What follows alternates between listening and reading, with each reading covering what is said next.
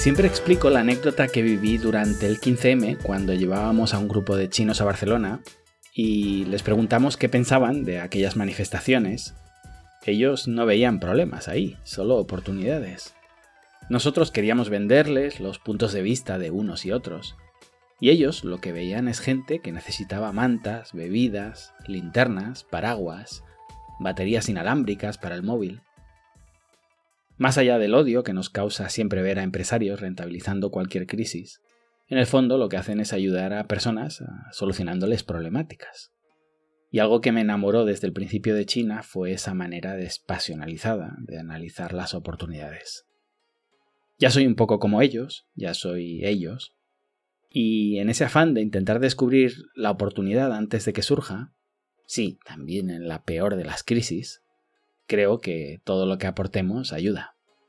Cogiendo prestada una frase de un patrono del lejano oeste, no sé si lo conoceréis, se llama Adam Smith, decía siempre en las reuniones que teníamos no es de la benevolencia del panadero de donde obtenemos nuestra cena, sino de su preocupación por sus propios intereses. Dicho de otra manera, no necesitamos que el panadero se preocupe por nosotros para disfrutar de un buen pan. Nos vale con que se preocupe por él mismo. Cuanto más egoísta sea, mejor, más disfrutaremos de ese pan. Cuando descubres esto, cambia el mundo y pierdes un montón de kilos de odio. Pues bien, como os decía, con mi mente ya china, ¿qué oportunidad veo en el horizonte? De nuevo, si no queréis verlo tan crudo, ¿dónde visualizo una limitación que al final lo que genera es sufrimiento?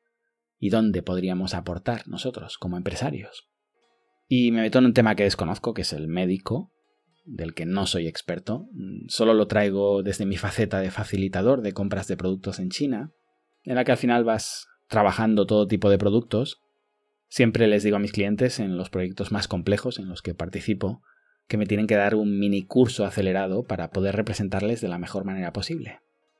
Y en su día, hace muchos años, toqué algunos temas médicos en China, material de farmacia, sillas de ruedas, y algo más industrial que médico, pero tiene su relación. Cámaras frigoríficas para conservación de vacunas.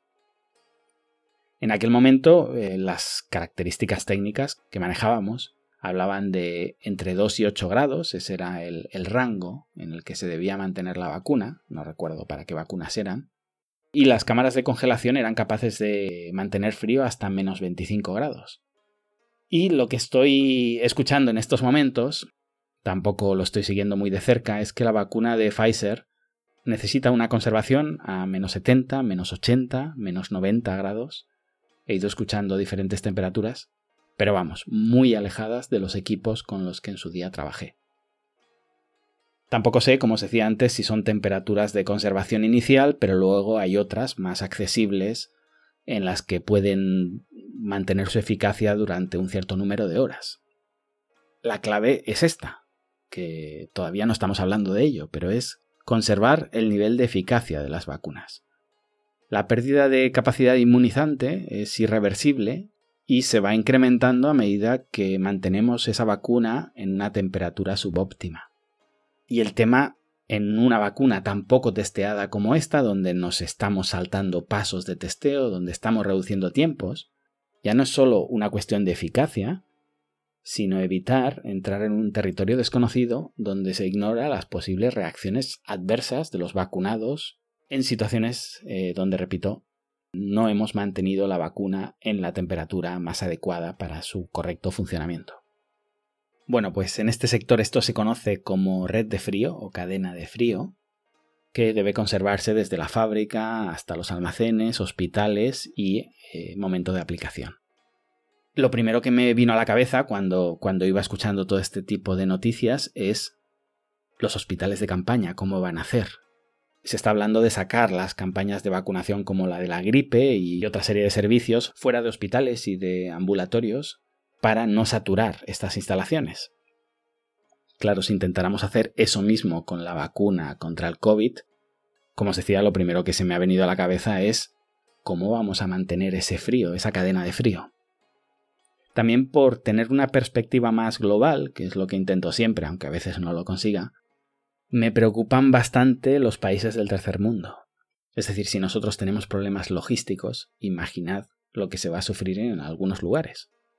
Porque cada día que alarguemos esta pandemia es sufrimiento médico, sufrimiento económico, que puede repercutir en pobreza y a su vez en sufrimiento médico futuro, y los países menos desarrollados que no puedan implementar este sistema logístico para poder suministrar la vacuna a sus ciudadanos me preocupan mucho más que, el primer mundo que al final va, va a ir encontrando soluciones. No sé cómo será el tema a nivel transporte, eh, imagino que aéreo. No creo que sea sencillo transportar vacunas para varios miles de millones de personas. Entiendo que queremos vacunar a todo el planeta. Desde luego los países que sigo hablan de vacunación masiva. Por fases, sí, pero masiva. Y el objetivo, digamos, en este periodo, no estamos hablando de médicos, no estamos hablando de hospitales, desde el punto de vista de este episodio es evitar una refrigeración deficiente a lo largo de toda la cadena que va desde el fabricante hasta el receptor de la vacuna. Ya digo, se está hablando de cómo producir, cómo se va a pagar, obviamente importante, cómo se va a transportar, los sanitarios necesarios, que, que no vamos sobrados, la campaña de vacunación, que entiendo que necesita un software que todavía no tenemos, los centros, los recursos, pero veo un cuello en, en la cadena de frío, en el almacenamiento. Si ha sucedido, si ya se han usado equipos así con otras vacunas, quizá hay equipamiento en los hospitales, seguro que no en las magnitudes que se va a necesitar porque este virus, la principal novedad que voy viendo que nos va abrumando en todo tipo de decisiones que creíamos tener controladas, tiene que ver con un problema de magnitudes. Es decir, en muchas ocasiones había un plan, una experiencia previa, pero las magnitudes nos desbordan.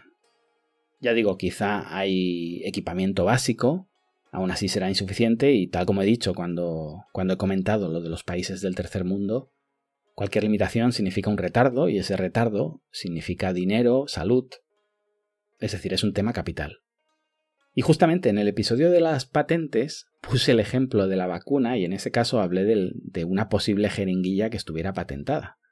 Y decía, se podría producir un cuello de botella si una vacuna concreta, por barata que sea, solo pudiera ser inyectada, en ese hipotético caso, en una jeringuilla que tuviera una patente cuyo propietario no se aviniera a negociar una rebaja. Pues eh, veo perfectamente este problema en las cámaras de congelación, es el ejemplo que, he escogido para este episodio. Seguramente hay muchos más que, todavía desconocemos, pero creo que no se está teniendo suficientemente en cuenta. Pensad también otra cosa, y es eh, las cámaras de congelación no son un elemento estanco desligado del resto de la economía. La economía está en equilibrio, esto vale para cualquier sector, y cuando la desequilibramos y estiramos la manta para cubrirnos los hombros, se nos quedan los pies fuera. Lo vimos con las mascarillas, de repente ya teníamos todas las fábricas nuevas de mascarillas y lo que hicimos fue agotar el material básico que se usa en la fabricación de mascarillas. Lo vimos después en los respiradores. Teníamos ya las fábricas de los respiradores y no se podían producir todo ese extra de fabricación necesaria porque nos faltaba un microchip que estaba agotado. Lo hemos visto de nuevo con los guantes. Una vez tenemos las fábricas que pueden producir guantes, se acaba la materia prima porque la estamos sobreutilizando.